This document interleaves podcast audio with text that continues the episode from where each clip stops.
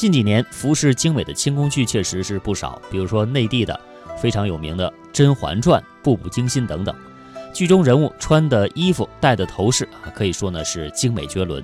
但是呢，如果真的从清朝穿越来一位格格或者是娘娘，我想啊，她一定会苦不堪言，会说啊，为什么让我头上这么重呢？嗯，也许是为了增加视觉效果，也许是为了体现清宫女子的威严感。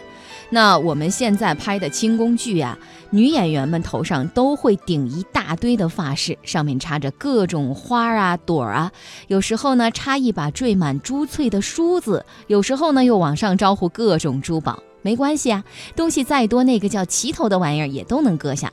所以呀，每个女性出来都给人一种头部沉甸甸的感觉，直接把花一般的头饰变成了花盆一般的头饰。是，那最根本的问题啊，就像我们上面说到的齐头啊，也叫做大拉翅，这是清朝晚期甚至是清朝末期才出现的。所以我们看到的像甄嬛啊、若曦呀，她们头上的那个大翅膀根本呢就不应该有的。如果说没有齐头，那些梳子啊、珠翠啊，啊，可能根本就插不下那么多了。哎，这就从根本上否定了我们现在经常会在电视剧当中看到的那种发饰。清朝女子的发饰，大多数的时候是扁塌塌的，要么把头发结成一条辫子再盘到头上，要么就卷吧卷吧梳成一个包包头。在今天能看到的孝庄皇太后长服袍坐像当中，孝庄皇太后就梳着这种发型，那头发基本上全部软趴趴的贴在头皮上，其实没有什么美感可言。当然了，也不是所有的人啊，所有场合都会梳这么简单的发型。像可能有一些年轻爱美一点的女子啊，还是愿意稍微打扮自己一下的。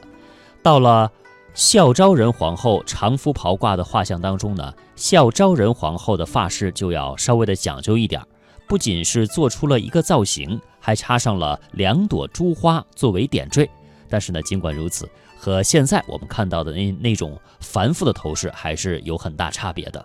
那么，如果是出席重要的场合，贵妇们也倒是挺愿意装扮的华丽一点的。尤其是到了清代中晚期，大家的头饰比原来更精致一些。比如说，在一张清代中期的女子东极服袍挂像当中，我们就可以看到，这位贵妇头上插戴的珠翠已经为数不少了，但是她的发饰并没有我像啊，并没有像我们看习惯的那样向天空延伸，而是像扣了一顶帽子一样，所有的头发和珠宝都围绕在头部边缘。当然了，到了。清晚期女子们的发饰呢，就和现在的清宫剧可能是有几分相似了。也许呢，这就是清宫剧扮相的来由。